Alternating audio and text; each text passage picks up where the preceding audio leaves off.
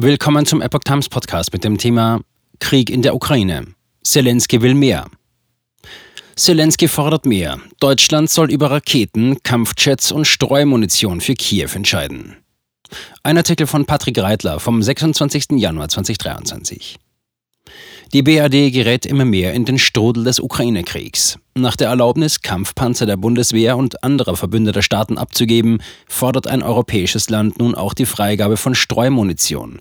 Und Volodymyr Zelensky verlangt Raketen und Kampfflugzeuge. Kaum hatte Volodymyr Zelensky die Zusage aus Deutschland empfangen, 14 Leopard 2 Kampfpanzersysteme in die Ukraine zu schicken, reagierte er mit weiteren Waffenforderungen an seine Verbündeten. Das berichtet unter anderem die Berliner Zeitung. Zelensky will noch mehr.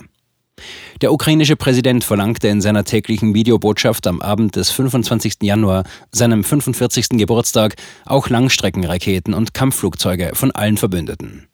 Je mehr Unterstützung unsere Helden an der Front von der Welt erhalten, desto schneller wird die russische Aggression beendet, erklärte Zelensky. Auch die Zusammenarbeit bei der Artillerie müsse ausgeweitet werden.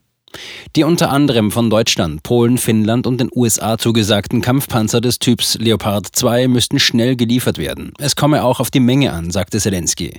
Für ihre grundsätzliche Bereitschaft, Kampfpanzer zu liefern, dankte Zelensky Bundeskanzler Olaf Scholz und US-Präsident Joe Biden. Scholz soll Streumunition genehmigen. Ein mit der Ukraine verbündetes europäisches Land, das noch nicht genannt werden will, bekundete unterdessen in Washington seine Absicht, Streumunition an Kiew liefern zu wollen. Das berichtet die Frankfurter Allgemeine Zeitung unter Berufung auf die Nachrichtenagentur AFP. Um Streumunition liefern zu dürfen, sei allerdings die Zustimmung aus Deutschland einzuholen, weil es an der Produktion dieser Munition beteiligt sei, so der anonyme Vertreter. Er soll Verständnis dafür geäußert haben, dass Berlin vermutlich einige Zeit für die Entscheidung brauchen werde. Eine Reaktion aus Berlin steht noch aus. Streumunition birgt das Risiko, durch viele kleine Sprengsätze, die großflächig über den Köpfen der Menschen freigesetzt werden können, auch unbeteiligte Zivilisten zu töten. Deshalb ist es eigentlich international geächtet, sie zu verwenden. 110 Staaten, darunter Deutschland, verpflichten sich im sogenannten Oslo-Übereinkommen schon vor Jahren, Streumunition weder zu produzieren noch zu transportieren, noch zu lagern und schon gar nicht einzusetzen. Die Ukraine und Russland gehören allerdings nicht zu den Unterzeichnern. Russland musste schon viel Kritik einstecken, weil seine Armee angeblich Streumunition in der Ukraine nutzt.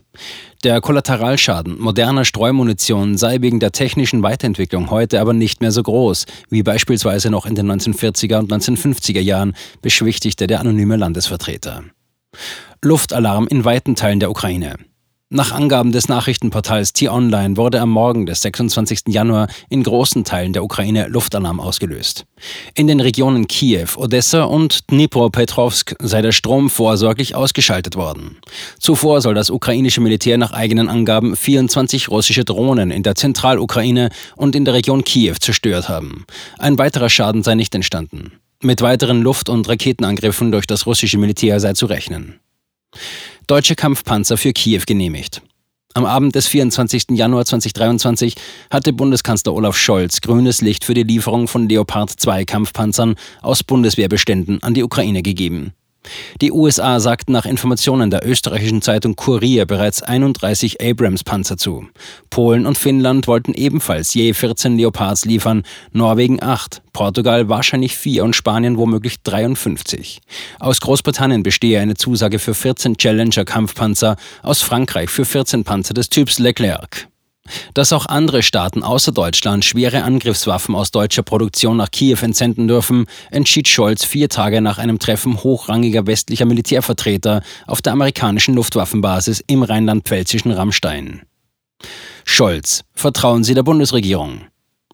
Bei einer Regierungsbefragung im Bundestag am 25. Januar bat Scholz die Bürger um Verständnis für seine Entscheidung.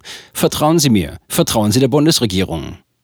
Bundesverteidigungsminister Boris Pistorius bezeichnete die historische Entscheidung in den ARD-Tagesthemen als alternativlos. Er sei nun erleichtert. Pistorius kündigte zudem an, die materiellen Lücken bei der Bundeswehr, die durch Lieferungen an die Ukraine entstanden seien, schnell zu schließen. Womöglich schon in der kommenden Woche wolle er über den Nachschub mit Vertretern der Rüstungsindustrie sprechen. Union will schnelle Verträge für Rüstungsindustrie.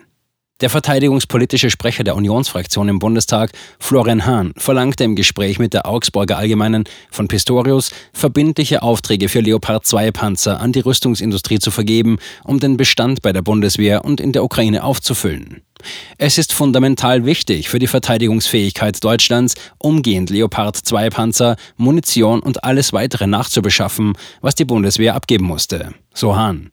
Wir müssen alle hoffen, dass der neue Verteidigungsminister die Nachbeschaffung nicht genauso sträflich vernachlässigt wie seine Vorgängerin.